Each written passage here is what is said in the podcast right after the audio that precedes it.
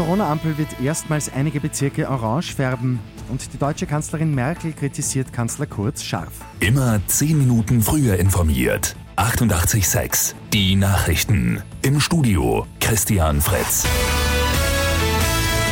Am Abend hat die Ampelkommission die Empfehlung beschlossen, erstmals Bezirke auf Orange zu schalten. Demnach dürfte dies Wien, Mödling, Neunkirchen, Innsbruck Stadt, Kufstein, Dornbirn und Bludenz betreffen. Auswirkungen soll die Orangefärbung aber nicht haben, eher einen symbolischen Charakter. Bei Veranstaltungen und in den Schulen wird sich nichts ändern. Es werden die gleichen Maßnahmen gelten, die gestern österreichweit in Kraft getreten sind. Deutschlands Kanzlerin Angela Merkel kritisiert Kanzler Sebastian Kurz und seine Haltung zur Flüchtlingsaufnahme aus Moria. Die Rolle Österreichs ist bedenklich, genauso wie jene der Niederlanden. Man könne keinen finanziellen Rabatt von der EU fordern und sich dann gleichzeitig bei der Verteilung von Flüchtlingen raushalten. So wird Merkel zitiert. Rapid Wien ist am Abend in der Champions League Qualifikation im Einsatz. Die Wiener spielen auswärts gegen Gent.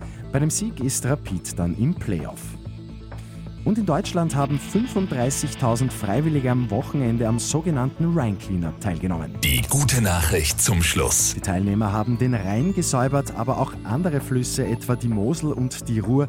Insgesamt sind 320 Tonnen Müll gesammelt worden. Mit 88.6 immer 10 Minuten früher informiert. Weitere Infos jetzt auf Radio 88.6 AT.